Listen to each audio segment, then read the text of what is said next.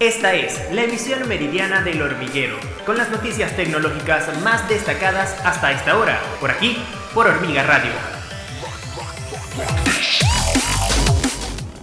Hola, bienvenidos a una nueva emisión meridiana del hormiguero. Yo soy Rosabel Meleán, quien les acompaña nuevamente y de inmediato las notas más destacadas hasta esta hora. Más de 40 líderes de criptoempresas han pedido a la Unión Europea que no les exija que divulguen los detalles de las transacciones y reduzcan los intentos de controlar las plataformas financieras descentralizadas de rápido crecimiento. La Unión Europea, al igual que los países y jurisdicciones de todo el mundo, están trabajando para domar el sector criptográfico de marcha libre. El bloque europeo está por delante de Estados Unidos y Gran Bretaña en el desarrollo de un conjunto de reglas para el sector de 2.1 billones de dólares. En una carta enviada a 27 ministros de finanzas de la Unión Europea el 13 de abril, las empresas de criptomonedas pidieron a los legisladores que se aseguraran de que sus regulaciones no fueran más allá de las reglas ya vigentes bajo el Grupo de Acción Financiera Internacional que establece estándares para combatir el lavado de dinero. Parece poco probable que Elon Musk obtenga ayudas de firmas de capital privado con su oferta de 43 mil millones de dólares para comprar Twitter y convertirlo en privado. Aunque los informes han sugerido que la firma de capital privado Toma Bravo podría estar interesada en una oferta por Twitter, Faber dijo que las tasas de retorno no funcionan.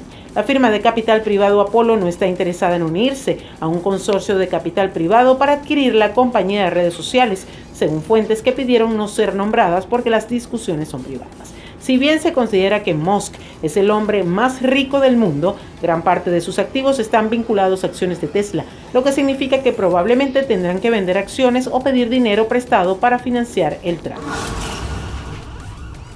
El cofundador de Twitter, INC, Jack Dorsey, apuntó al directorio de la compañía de redes sociales en una serie de tweets este lunes por la noche, mientras evalúa la oferta de adquisición de 43 mil millones de dólares de Elon Musk. Dorsey, quien también es miembro de la junta de Twitter, se sumó a la conversación en la plataforma de microblogging la semana pasada cuando dijo que la junta de Twitter ha sido consistentemente la disfunción de la empresa. El grupo de vigilancia de los derechos digitales Citizen Lab dijo este lunes que había advertido a las autoridades británicas que los dispositivos electrónicos conectados a las redes gubernamentales, incluidos algunos dentro de la oficina del primer ministro y el Ministerio de Relaciones Exteriores, parecían estar infectados con un software espía israelí.